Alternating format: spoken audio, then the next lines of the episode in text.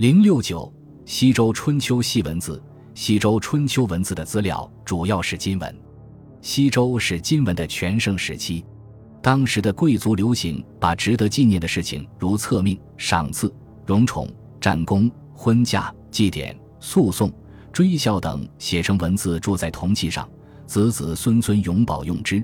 所以这一个时期不仅有名的铜器特别多，而且铭文的篇幅也很长，几百字的铭文习见。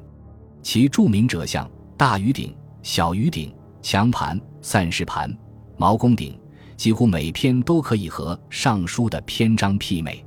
西周初期的金文几乎是完全沿袭商代晚期金文的作风，方折笔画较多，书体亦雄健而俊俏。康王、昭王。穆王时期，字形渐趋整齐方正；周代后期，公王、义王以后，金文发生了比较大的变化。这个变化的主要趋势，一是商和周初以来金文方形、圆形的肥笔渐渐为均匀的线条所代替；二是金文原来曲折象形的线条多被拉平，某些原来不连贯的笔画也被连成一笔。这种文字形体的重要变化。有的学者为之线条化和平直化，金文形体线条化、平直化的结果，文字的体式排列都较以前整齐而均匀。原来象形程度很高的汉字象形程度降低了，符号性增强了，书写方便了。传统文字学史上传说的周宣王太史咒作咒文，大概就是在这个基础上整理的一种更规整的文字字体。春秋初期。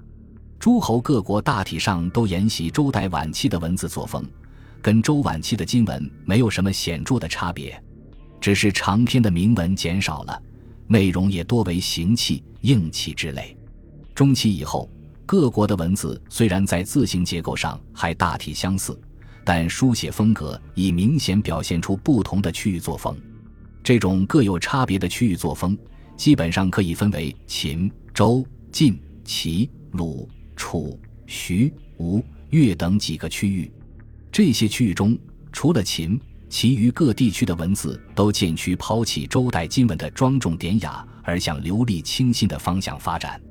春秋中后期，东方的齐和南方的楚、徐、吴、越等特别流行一种狭长而故作婉转曲曲的字体，尤其是江南的吴越，有时甚至加上鸟形和虫形的图案作为装饰。这就是后世所谓的鸟篆和虫书。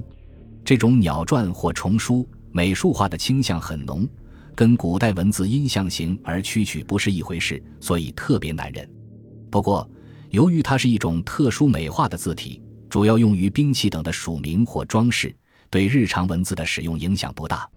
西周春秋重要的文字材料还有周原甲骨和侯马盟书。周原甲骨出于周中心地区的周原，即今陕西岐山、扶风一带，内容是周王室灭商前后的占卜记录。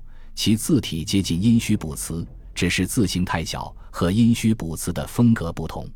侯马盟书发现于山西侯马东周晋国都城新田遗址，系春秋晚期晋国贵族的盟誓之词。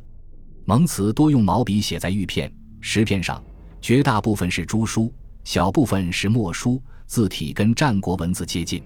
河南温县近年也发现了很多与此性质相近的盟书，多为墨书。此地二十世纪三四十年代也发现过这种盟书，当时称沁阳玉简，因为当时出土盟书的西张记村属沁阳。玉简是以记录文字的资料命名。本集播放完毕，感谢您的收听，喜欢请订阅加关注。主页有更多精彩内容。